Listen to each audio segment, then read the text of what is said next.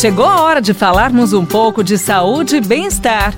Professor Saúde, com Bel Espinosa e professor Antônio Carlos Gomes.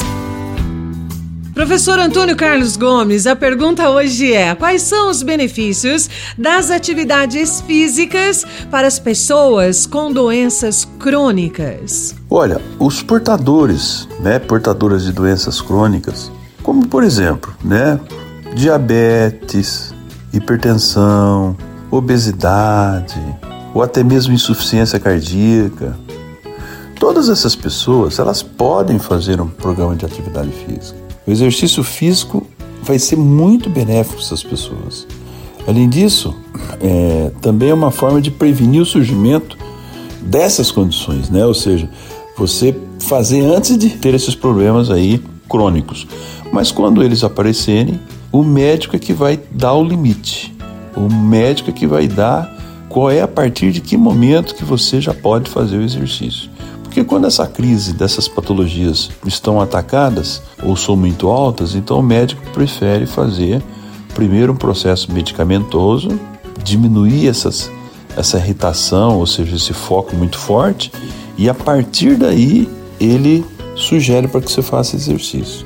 É, e o motivo é simples: os exercícios físicos eles auxiliam no funcionamento, por exemplo, do sistema cardiorrespiratório, né? da circulação sanguínea, você melhora a sua circulação, fornece mais sangue para a musculatura. Né? Então, um corpo ativo é, e funcional, que nós chamamos, quer dizer, um corpo ativo com correção postural, fortalecido, né? bem mais forte, ele, ele ajuda a enfrentar as condições existentes né?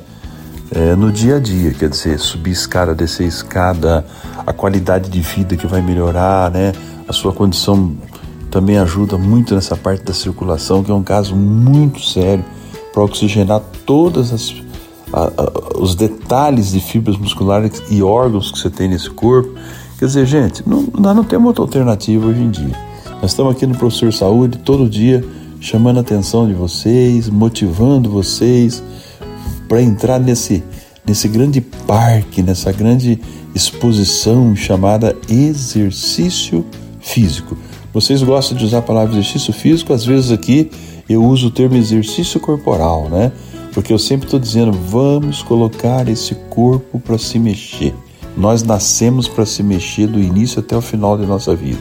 Se a gente realmente antecipasse esse passivo aí da nossa vida, nós vamos ter problemas em vida, né? O corpo foi feito para se movimentar.